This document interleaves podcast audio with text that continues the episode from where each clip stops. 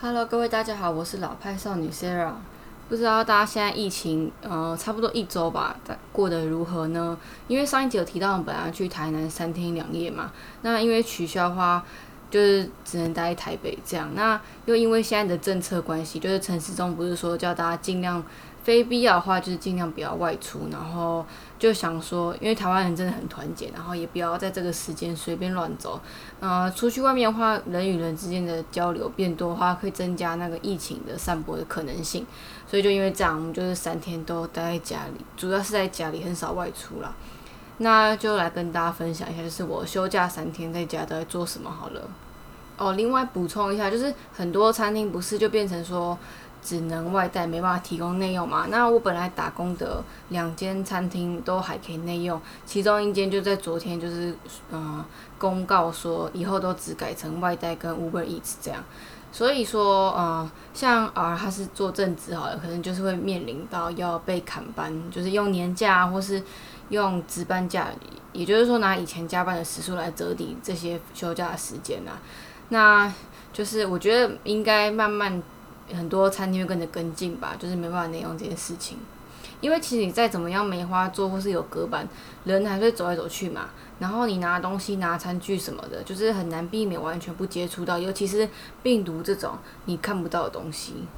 好，那我当然觉得很可惜嘛，就是我们三天休假本来就是要一起去过我们一周年的小旅行，然后取消了这样。然后而他之前讲了一句话，他就说。他觉得虽然没办法出去玩，但是利用疫情的时间，我们可以有更多时间，好好就是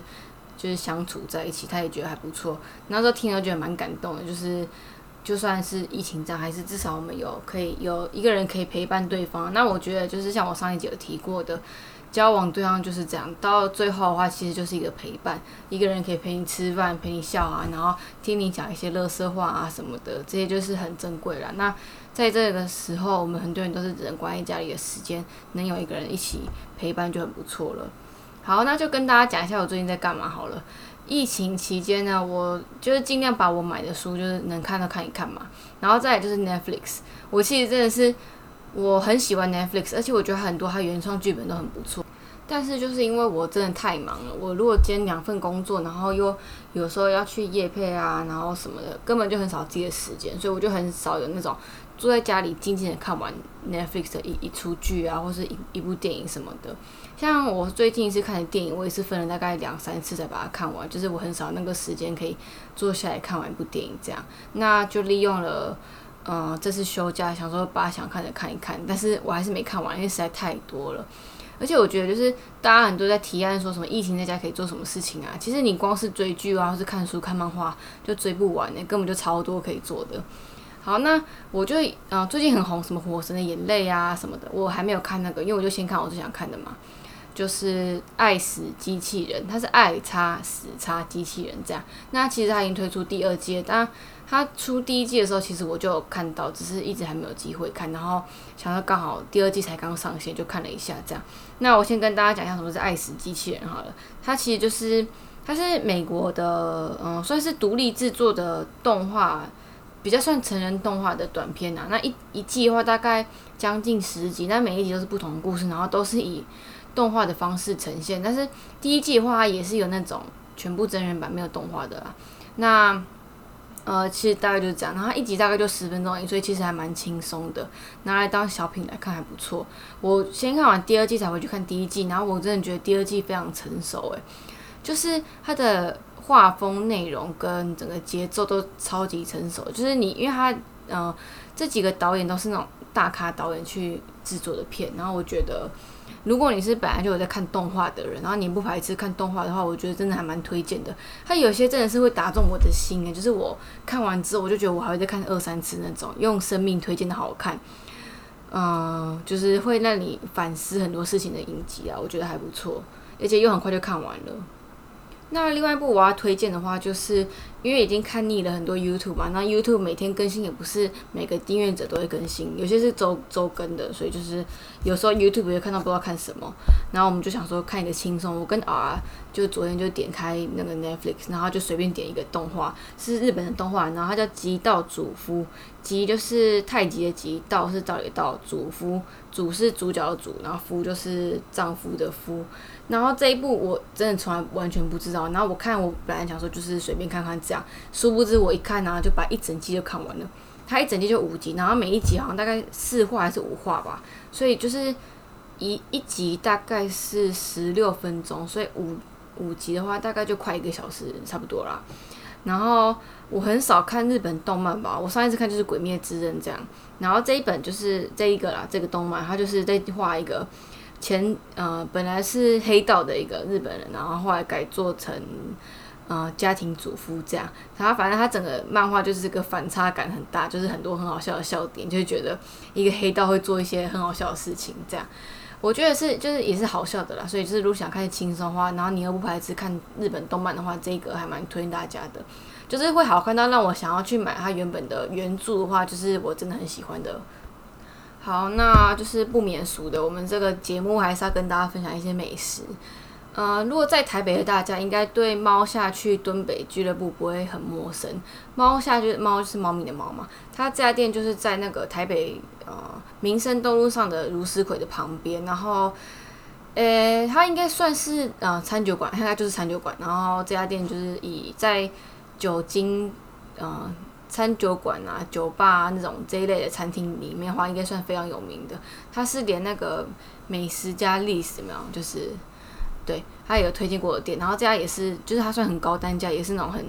对我来说啦，是那种台北上流社会的人在去的地方。那我很久以前，就是我大学的时候去那边喝过酒，但是，嗯，对，要讲酒标嘛，就是未成年请勿饮酒，那开车不喝酒这样。好，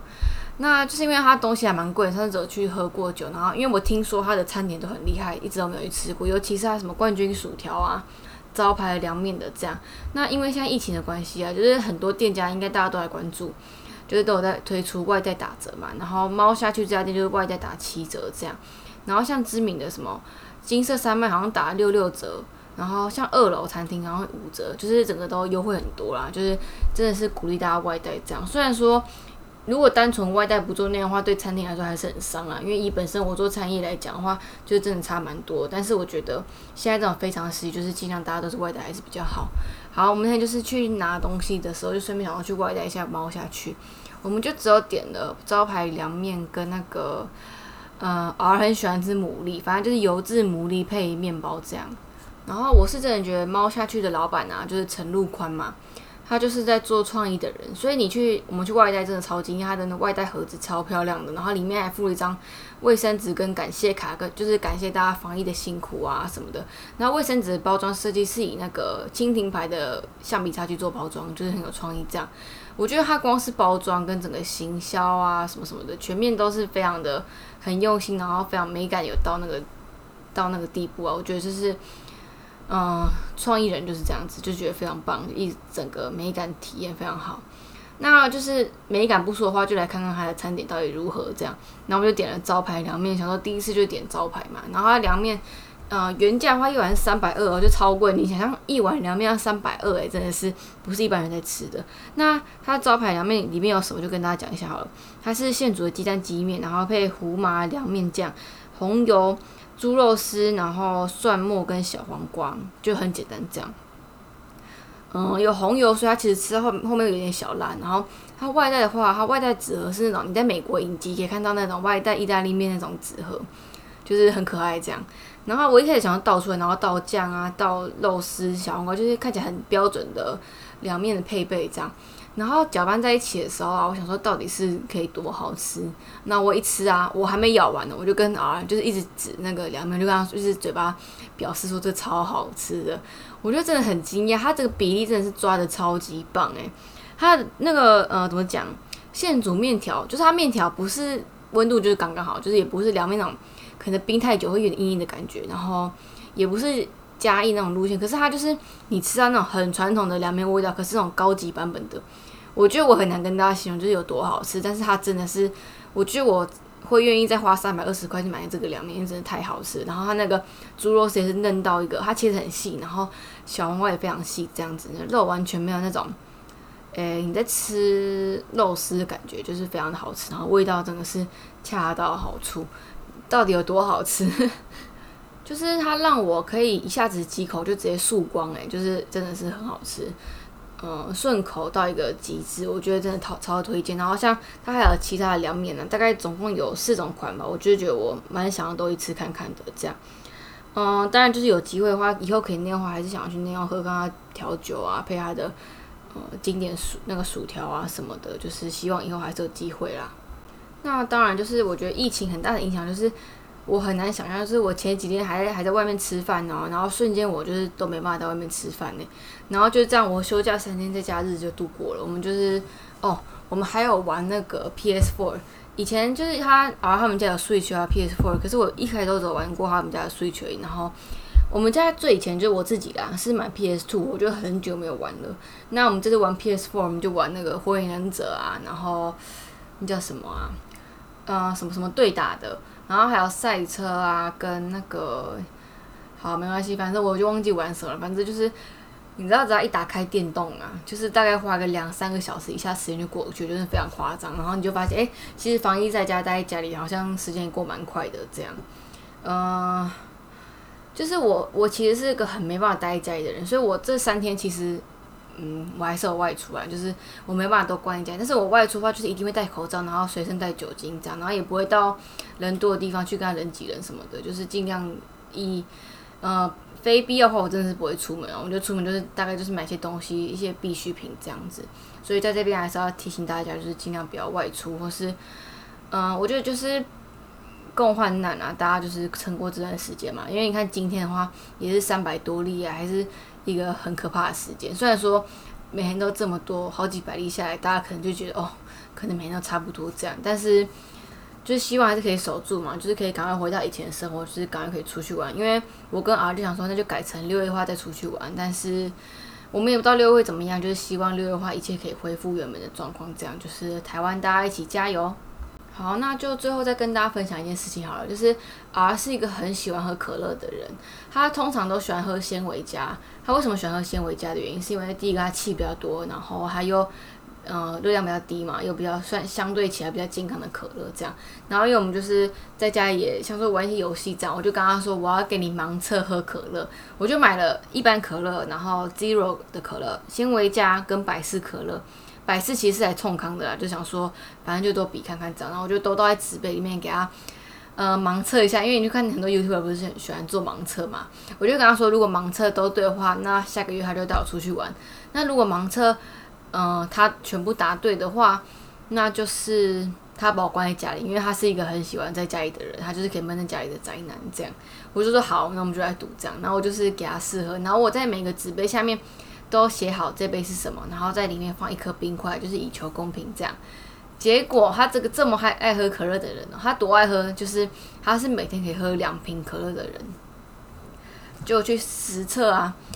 嗯，他本来就是信誓旦旦的跟我说，他一定每个都喝得出来。结果答案是他只有百事可乐喝得出来，然后其他都喝不出来，就是他每个都答错这样。可是我自己在喝啊，我是觉得喝起来都一样啦。但是说真的的话，嗯，纤维加的可乐是真的气泡比较多。然后我就觉得玩这个游戏还蛮开心的，就是在家里玩个小游戏还不错这样。然后就我们就两个一直在笑，因为就是他觉得他自己喝得出来，可是我就觉得他喝不出来，就是整个过程还蛮好玩的这样。就是大家在家里也是可以想一下可以玩什么游戏，或是把那个很久以前我们大家会玩大富翁拿出来玩也不错。就是现在大家都是玩什么桌游啊什么的，很少人在玩那个大富翁了。好，那今天先分享到这边，那就是同样的希望台湾就是啊可以赶快回到疫情前的生活，就是靠大家努力这样。然后大家在家也辛苦了，就是疫情大家都很辛苦，不管你的工作有没有受到影响，就是。大家加油！好，那我们就下一集见，拜拜。